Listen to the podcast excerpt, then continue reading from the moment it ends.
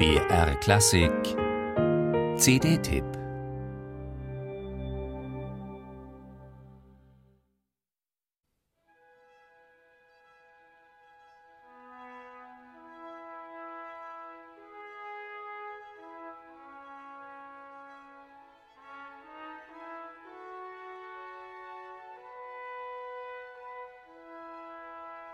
Er war Bruckners Lieblingsschüler und verehrte Wagner.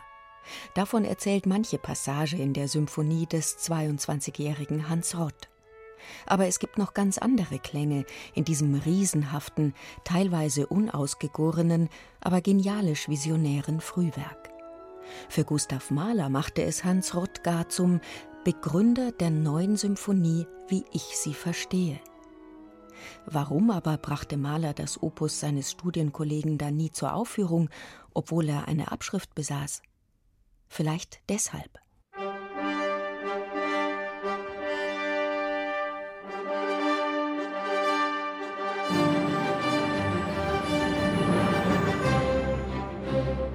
Ein malersches Scherzo aus der Feder von Hans Rott? Die auffallenden Parallelen reichen vom formalen Aufbau über Gestus und Instrumentierung bis zu direkten thematischen Übereinstimmungen. Sollte Mahler das gemeint haben, als er sich und Rott als zwei Früchte von demselben Baum bezeichnete? Tatsächlich hätte sich aber wohl die Frage gestellt, wer wen inspiriert hat. Und da ist die Faktenlage eindeutig. Rott vollendete seine Sinfonie acht Jahre bevor Mahler sich überhaupt an die Gattung heranwagte.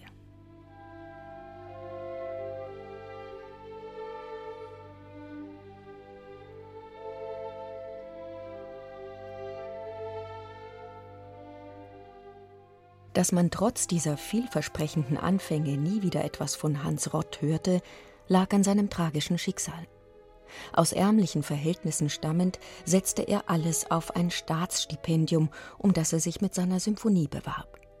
Als er sie dem Kuratoriumsmitglied Johannes Brahms vorlegte, erteilte dieser dem Bruckner Schüler eine harsche Abfuhr, mit verheerenden Folgen für Rotts labile Psyche. Wenig später versuchte er auf einer Bahnfahrt mit Waffengewalt einen Mitreisenden davon abzuhalten, sich eine Zigarre anzuzünden, da er überzeugt war, Brahms habe den Waggon mit Dynamit präpariert. Die Reise endete in der niederösterreichischen Landesirrenanstalt, wo Hans Rott 1884 nach mehreren Selbstmordversuchen im Alter von 25 Jahren an Tuberkulose starb.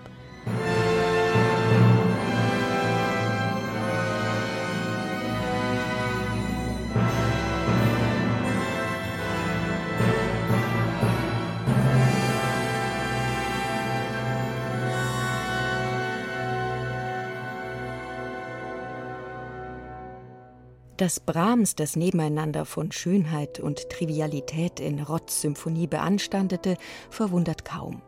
Doch genau diese gebrochene Ästhetik zwischen Schmerzensschrei, Naturidylle und feierlichen Hymnus muss es gewesen sein, die Maler nie vergessen konnte.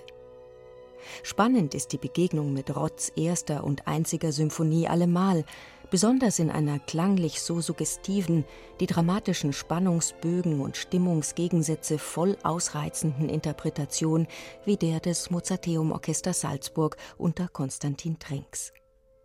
Von der Sinfonie liegen freilich bereits mehrere Aufnahmen vor, während nach Auskunft der Internationalen Hans-Rott-Gesellschaft Wien noch 25 weitere Werke von ihm in aufführbarem Zustand überliefert sind – reichlich Gelegenheit für das Label Günther Henslers, weiterhin Profil zu zeigen.